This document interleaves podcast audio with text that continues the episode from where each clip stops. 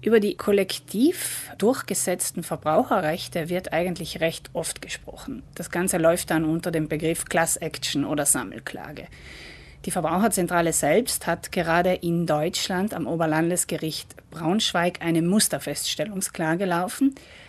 Eine solche Klage wäre zum jetzigen Zeitpunkt in Italien allerdings nicht möglich, weil nämlich ein Dekret des Justizministeriums und des Ministeriums für wirtschaftliche Entwicklung fehlt. 2021 ist in Italien die Reform der Sammelklagen in Kraft getreten, mit großer Verspätung. Die Sammelklage wurde aus dem Verbraucherschutzkodex in die Zivilprozessordnung verschoben und es wurde an und für sich der Kreis der Klageberechtigten erweitert.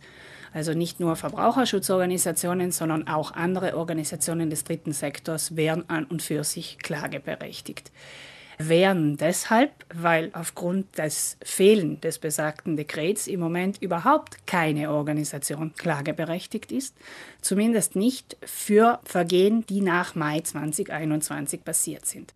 Angenommen, der Dieselskandal wäre im Sommer 2021 aufgeflogen, dann könnte keine einzige der insgesamt 20 Verbraucherorganisationen Italiens dagegen klagen, da ihnen die Berechtigung dazu fehlt. Klagen können im Moment nur einzelne Verbraucher, die Teil dieser Klasse von Geschädigten sind.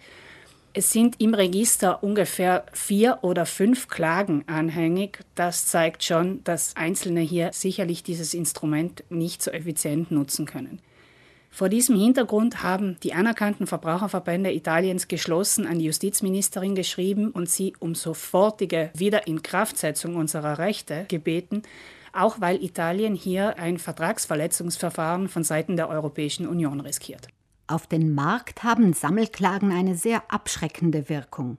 Es geht dabei immer um die Kraft der Masse. Wenn ich zum Beispiel ein Telefonanbieter bin, der 40.000 Kunden durch ein Fehlverhalten geschädigt hat, dann droht mir bei einer Sammelklage auch 40.000 Kunden entschädigen zu müssen in einem einzigen Verfahren. Nicht 40.000 Kunden müssen zum Friedensrichter gehen, um zu ihrem Geld zu kommen, sondern ein Verbraucherverband klagt, 40.000 Geschädigte schließen sich an, das Verfahren wird entschieden und dann können sich nach neuem Recht die weiteren Geschädigten nach erfolgten Urteil noch anschließen. Das ist das große Novum und auch der große Vorteil der neuen Class Action, wenn sie denn einmal startet. Wann die Zuständigen auf den Appell der Verbraucherorganisationen reagieren, ist offen. Die Verbraucherverbände hoffen natürlich auf eine rasche Antwort. Wir haben das Schreiben zur Kenntnis auch dem zuständigen Ministerium, bei dem der Verbraucherschutz angesiedelt ist, übermittelt. Und ja, wir hoffen, dass hier die Mühlen der Bürokratie etwas Schwung aufnehmen und schneller malen. Hinzu kommt noch ein weiterer Aspekt. Innerhalb Jahresende 2022 muss eine neue EU-Richtlinie zum kollektiven Verbraucherschutz umgesetzt werden. Hier wird das Sammelklageinstrument wieder mehr in Richtung Verbraucher verschoben und weg von der Zivilprozessordnung.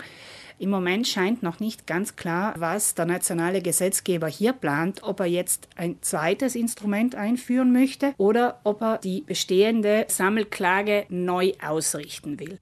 Es bleibt also auf jeden Fall spannend in Sachen kollektiver Verbraucherschutz.